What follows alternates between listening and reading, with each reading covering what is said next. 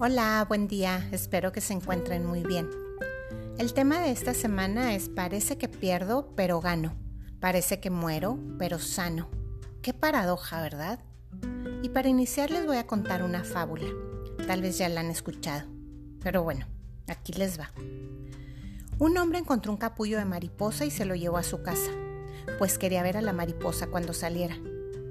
Un día vio que había un pequeño orificio y se sentó a observar y vio a la mariposa que luchaba para salir del capullo.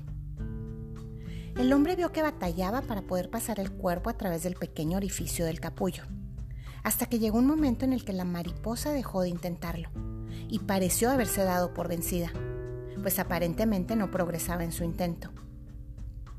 Entonces el hombre bondadosamente decidió ayudar a la mariposa y cortó un lado del capullo para que la mariposa pudiera salir.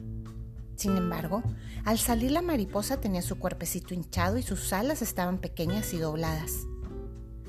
El hombre continuó observando.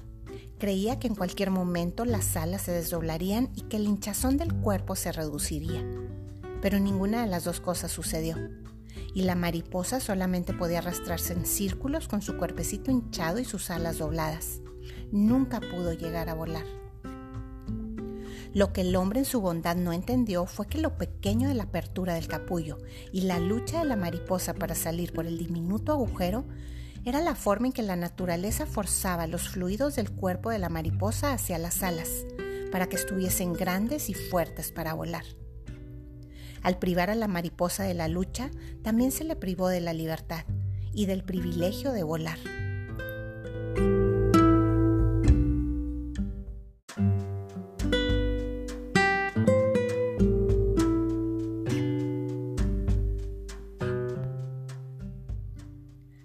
Veces en nuestra vida al enfrentar una situación pensamos que es lo peor que nos pudo haber pasado?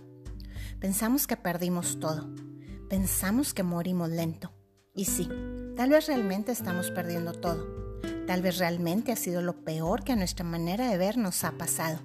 Y literal, sentimos que morimos lento.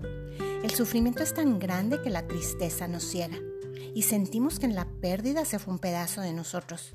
Sentimos que de pronto y sin aviso nos arrancaron el corazón o nos enterraron vivos. Nos vemos a nosotros mismos como un alma en pena caminando sin rumbo y sin dirección.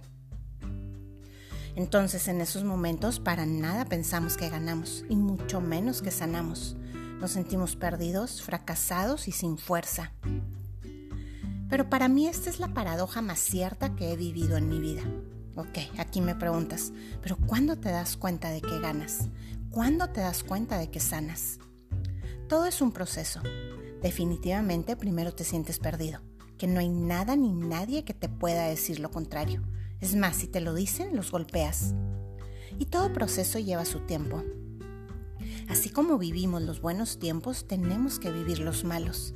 Necesitamos vivir los malos. Es más, creo que los malos momentos son los que tenemos que vivir a profundidad, pues son donde aparecen las más intensas emociones, las emociones que nos dañan, las que nos hunden y las que nos enferman. Pero solo sintiéndolas, enfrentándolas, es como empiezan a desaparecer. Solo enfrentando el dolor podremos abrir el capullo. Si necesitas llorar, llora. Si necesitas gritar, grita. Si necesitas patalear como un bebé, hazlo. No te guardes nada. Si eres hombre, olvídate de aquella frase que guardaron en tu inconsciente desde pequeño, que los hombres no lloran. Los hombres sí lloran, tienen sentimientos y un corazón igual que las mujeres, y necesitan expresarlo, sacarlo. No permitas que esa emoción se instale en tu cuerpo. Tiene que circular. Así como el agua que se estanca se apesta, así es la emoción. Se apesta y te enferma. No permitas que se estanque dentro de ti. Déjala fluir.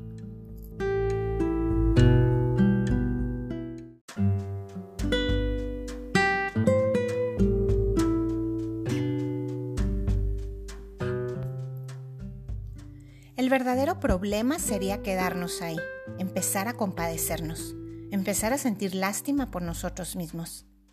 Olvida por favor esa frase de pobre de mí. Nunca la digas, te la puedes llegar a creer. Tampoco empieces con el tan típico por qué a mí. Saca esas palabras de tu vocabulario, elimínalas. Empecemos mejor con el para qué. Las cosas no pasan por algo, como dice el dicho. Las cosas pasan para algo. El universo es tan sabio que nos incomoda. Hemos estado tanto tiempo en una zona de confort sin querer movernos que de plano nos tiene que dar el empujón. Y obvio nos duele. A veces el trancazo es tan grande que nos paraliza, pero sacúdete y vuelve a pararte. Regularmente cuando nos pasa algo desagradable es porque perdimos algo. Un trabajo, un amigo, una pareja, un hijo o la salud. Si le pudiera dar un nombre a una situación difícil, yo le pondría pérdida. Y toda pérdida está ligada a nuestro ego. Son apegos y miedos que hemos generado a lo largo de nuestra vida. Desde que nacemos aprendemos a tener cosas o incluso a poseer personas. Pensamos que estar cerca de lo que queremos nos dará felicidad y que si lo perdemos perderemos con ello la felicidad. Nos llegamos a sentir tan apegados a nuestro trabajo que si lo perdemos pensamos que ya no podremos conseguir uno igual. Nos volvemos tan dependientes de las personas que si un día se van el mundo se nos viene abajo.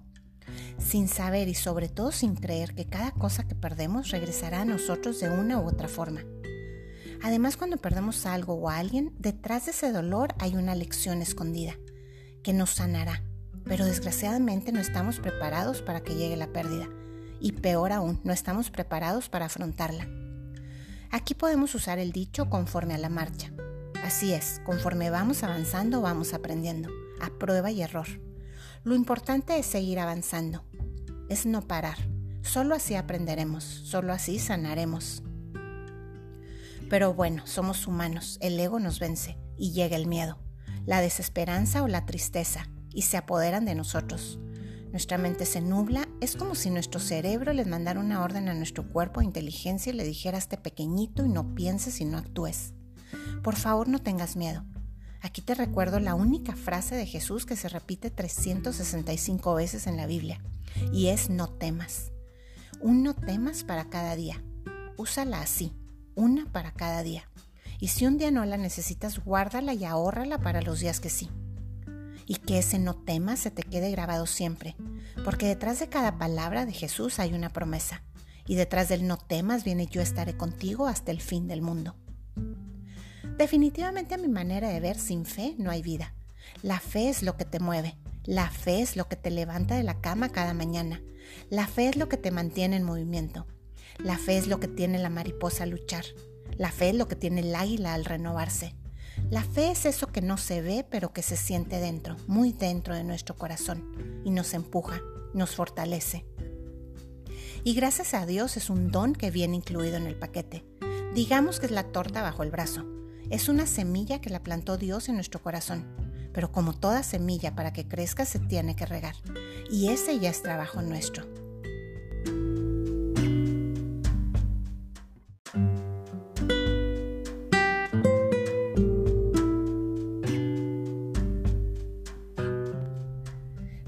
Digamos que apenas estás regando tu fe y que tu plantita está todavía pequeña y te viene el problemón. Aquí es cuando llega la promesa. No importa si está pequeña en el momento que tropieces o en el momento en el que te metan el puntapié. Lo importante es que la estés regando. Cuando tú actúas, Él actúa. Y es cuando la promesa de Dios se activa. Y por su gracia tu fe crece. Y es cuando no sabes cómo le hiciste, pero volteas para atrás Ves el camino recorrido y sabes que alguien te tuvo que haber dado una ayudada. Sabes que alguien te tuvo que haber sostenido, porque por ti mismo no hubieras salido de ahí. Ese es el milagro de la fe. ¿Tú crees que Pedro caminó sobre las aguas con su semilla de fe? Yo creo que no. Fue ese instante en el que Jesús actuó y Pedro caminó. Yo creo que todos algunas veces hemos vivido estos momentos en los cuales el don de la fe se movió a nuestro favor cuando de pronto sentimos en nuestro corazón que el milagro va a ocurrir. Pierdes tu trabajo y de pronto de la nada sabes cómo solucionarlo. De pronto no sabes cómo sabes, pero sabes que el enfermo sanará. Sabes que la situación cambiará. Te sientes incompleto porque tu pareja que pensabas que era tu otra mitad te engañó con alguien. Y de pronto y de la nada te das cuenta que no venías en mitades, que eres un ser completo. Y te sientes más sano, más pleno y más fuerte que nunca. Ese es Dios actuando, activando y regando más tu fe. Tal vez tu fe esté pequeña, pero ya sabes que no importa el tamaño, lo importante es tu voluntad en hacerlo. Tal vez tengas que empezar haciendo trampa y engañándote a ti mismo, diciéndote que este problema sacará lo mejor de ti, aunque no lo creas así. Engaña tu mente, dile que sí, y empieza a actuar en consecuencia. Y sin darte cuenta estarás caminando sobre las aguas y cruzarás el mar y dirás gané. Llegarás a la orilla con tu corazón más sano y más vivo que nunca. Y finalmente te darás cuenta de que la paradoja que te dije al principio es cierta. Parece que pierdo pero gano. Parece que muero pero sano. Y de la nada se abrió el capullo, salió la mariposa y empezaste a volar. Y por último te dejo con una promesa más de Dios. Como te darás cuenta, me encantan sus promesas. Y más que nada me encanta reclamarlas. Y así quiero que las reclames tú, pues para eso las dio, para que las hagas tuyas. Y es esta. Todo pasa para el bien de los que aman a Dios. No te va a librar de las pérdidas, estas siempre llegarán, pero las acomodará de tal manera que todo, absolutamente todo, trabaje a tu favor. Solo actúas siempre con tu sexto sentido. Y me dirás cuál es ese. Pues yo a mi sexto sentido le llamo fe, le llamo certeza. Así que si un día quieres que llueva, ponte el impermeable y sal a la calle. Y empieza a escuchar y a sentir las gotas caer sobre tu cara. Empieza a sentirlas con tu sexto sentido. El resto déjaselo en sus manos. Te aseguro que la lluvia llegará. Y aquí termino con el tema de hoy. Te comparto también una meditación, el sexto sentido. Espero que la escuches. Gracias y que tengas muy lindo día.